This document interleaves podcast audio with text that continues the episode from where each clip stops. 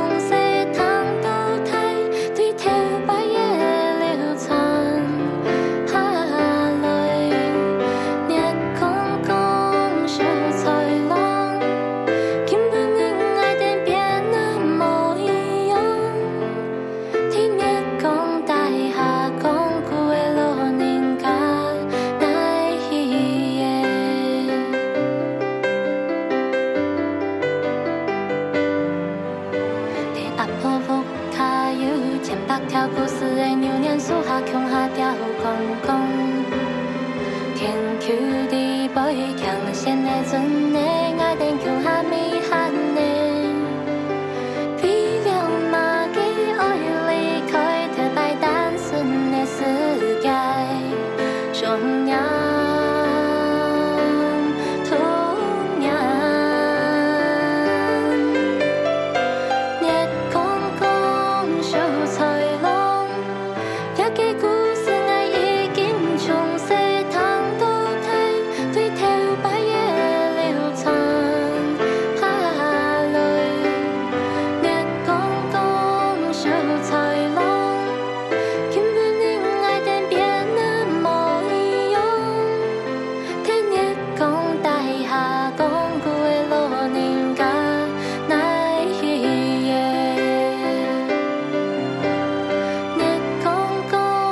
就猜那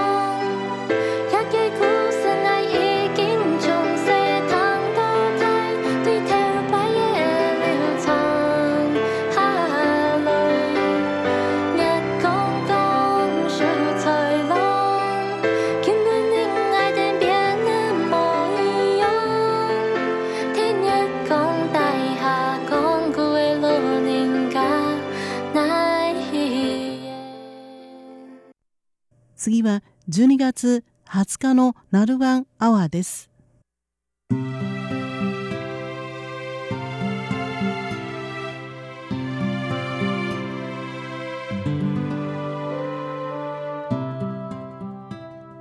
リスナーの皆様いかがお過ごしでしょうか？ナルワンアワーの時間です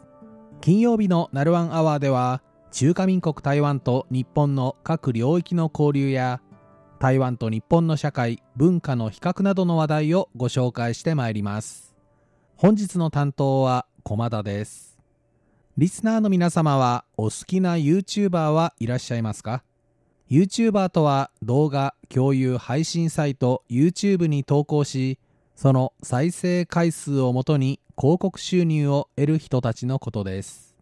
人気の YouTuber となりますと相当な収入を稼いでいるそうですね。11月30日に台北市で開催されたアジアファッションアワード2019ではイベント公式アンバサダーに日本の俳優反町隆さんが就任したほかライブステージではジャニーズ事務所の人気男性グループキスマイフィット2が登場。ファンの黄色い声援を浴びました。またファッションステージでは若い女性の憧れとなっている10頭身モデル香川さやさんら3人の日本人モデルが登場しました。そしてこうしたスターたちとともに今回日本を代表する人気 YouTuber ヒカキンさんが今年度のアジアファッションアワードの3人の表彰者のうちの1人に選ばれ表彰式に出席するため台湾を訪れました。ヒカキンさんはヒューマンビートボックスと呼ばれる人間の発話器官を使い音楽を作り出すパフォーマンスでブレイク。現在は商品紹介やチャレンジ企画のヒカキンテレビなど4つのチャンネルを持ちその総登録者数は1500万人。総再生数は延べ110億回以上というスーパー動画クリエイターです。ヒカキンさんは日本のみならず日本文化に興味を持つ人が多い台湾でも高い知名度を誇ります。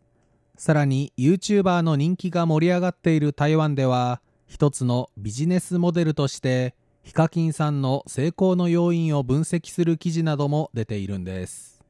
11月30日午前台北市の松山空港に到着すると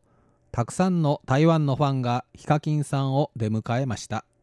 優しい性格で知られるヒカキンさんは一緒に写真を撮りたいと希望する台湾のファンのリクエストに笑顔で答え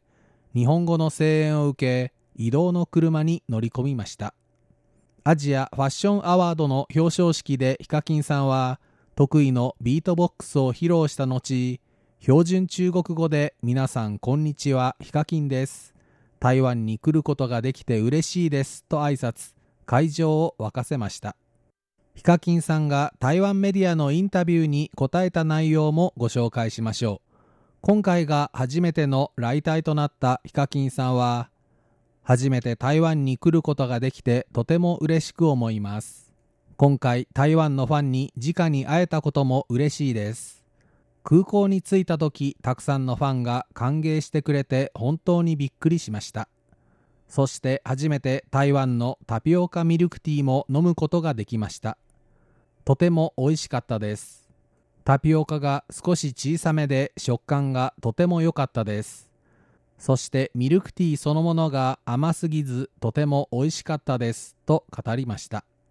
なおヒカキンさんのチャンネルヒカキンテレビではこのほどヒカキン初めての台湾タピオカの旅という映像が前後半2本アップロードされました。ヒカキンさんの台湾到着ファンとの交流そしてアジアファッションアワードの表彰式の模様から台湾で観光を楽しむヒカキンさんの様子を楽しむことができますご興味のある方はぜひご覧ください本日のナルワンアワー担当は駒田でした。お聞きの放送は台湾国際放送です。